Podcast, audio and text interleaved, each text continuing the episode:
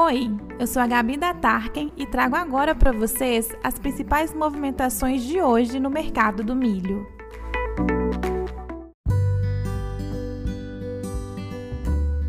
Em Goiás, temos visto os compradores procurando negócio entre R$ 82 e 85 reais, tanto no mercado interno quanto para exportação, com embarque na safrinha.